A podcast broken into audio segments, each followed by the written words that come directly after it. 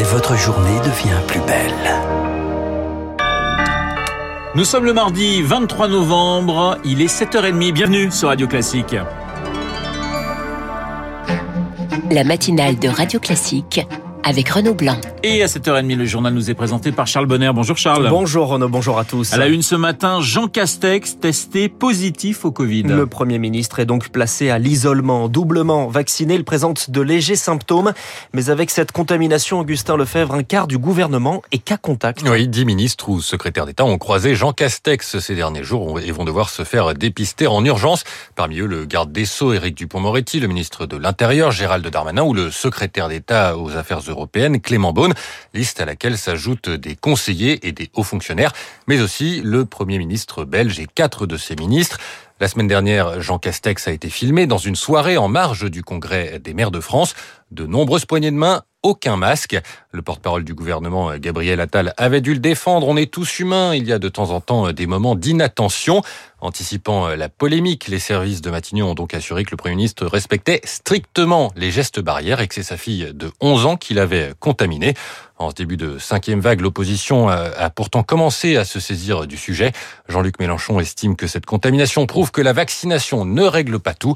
Le leader de la France insoumise appelle à rétablir la gratuité des tests pour tous. Les précisions d'Augustin Lefebvre. Jean Castex a justement présidé hier soir une visioconférence pour répondre aux violences de ces derniers jours en Guadeloupe. Le Premier ministre, entre fermeté et main tendue, il condamne les violences et ne bouge pas sur la vaccination. Elle reste obligatoire pour les soignants, mais des instances de dialogue seront mises en place. La vaccination comme catalyseur d'une crise plus profonde où la question sociale est centrale.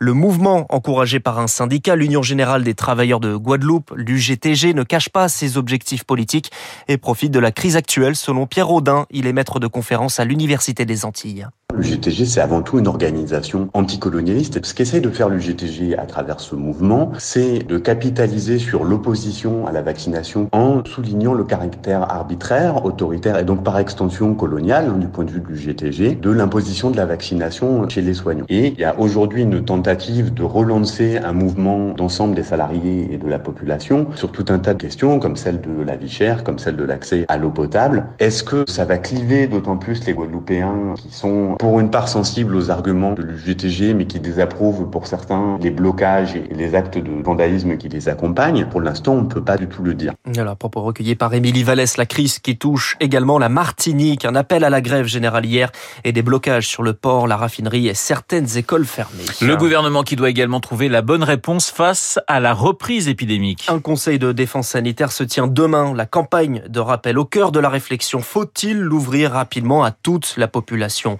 Oui, plaide le Conseil scientifique et le Conseil d'orientation de la stratégie vaccinale.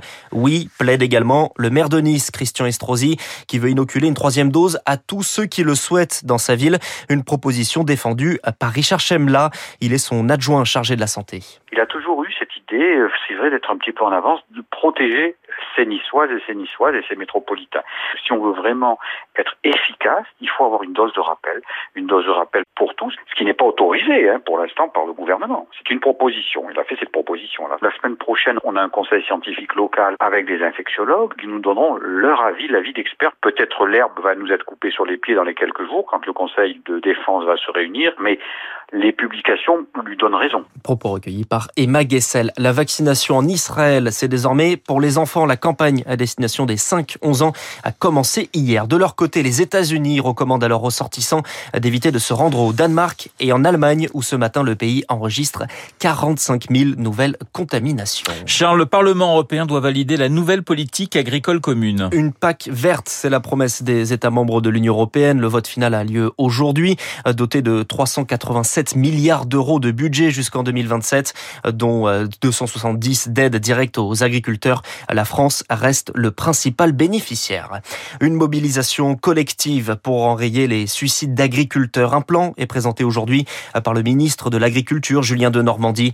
Parmi les mesures, un meilleur financement des remplacements et la formation de sentinelles chargées de détecter le mal-être. Ils profitent de la misère des migrants. 15 trafiquants issus de plusieurs pays interpellés, accusés de faire traverser au moins 250 personnes par mois vers la Grande-Bretagne par la Manche. 7h34 sur Radio Classique. Venons-en au dossier de ce journal. Comment renforcer la sécurité dans les stades? Un jet de bouteille sur Dimitri Payet et un match entre Lyon et Marseille arrêté. Un sentiment de ras-le-bol dans les instances du football qui sont convoquées aujourd'hui place Beauvau par Gérald Darmanin et Roxana Maracineanu, la ministre des Sports. Les incidents s'enchaînent depuis le début de la saison de Ligue 1.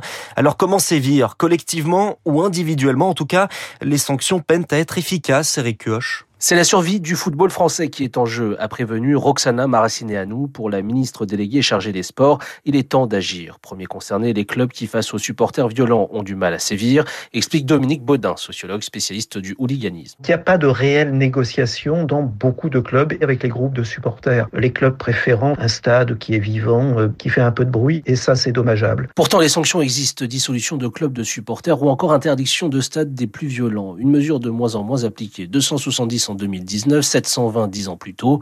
Pour Dominique Baudin, c'est là où il faut insister, mais pas seulement. Il faut euh, jouer sur la prévention, ce qui peut être fait et ce qui ne doit pas être fait au niveau des supporters les plus jeunes, comme ça a pu avoir lieu en Belgique. C'est aussi comme ça sur le long terme qu'on arrivera à trouver des solutions. Les sanctions prononcées sont souvent collectives, comme les matchs à huis clos, des punitions handicapantes pour tous les fans, mais indolores pour les auteurs de violences, estime maître Pierre Barthélémy, avocat de plusieurs groupes de supporters. On n'utilise pas la base même de tout le système d'état de droit, c'est-à-dire la réponse pénale, poursuivre individuellement le responsable d'un mauvais comportement pour qu'il réponde de ses actes. Lors de la réunion d'aujourd'hui, il pourrait être question de la généralisation dans tous les stades de France des filets anti-projectiles, comme c'est déjà le cas à Nice. Un dossier signé Eric Kioch et concernant l'auteur du jet de bouteille de dimanche soir, il est déféré aujourd'hui en vue d'un jugement en comparution immédiate.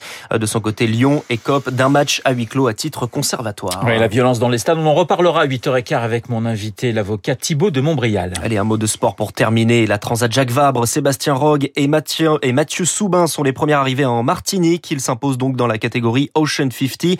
Les bateaux ont été mis en sécurité à leur arrivée hein, pour éviter tout risque de dégradation en marge des manifestations qui ont lieu en ce moment sur l'île. Merci Charles, le journal de 7h30 présenté par euh, Charles Bonner. Dans un instant, les spécialistes, on va parler euh, du Chili et on va parler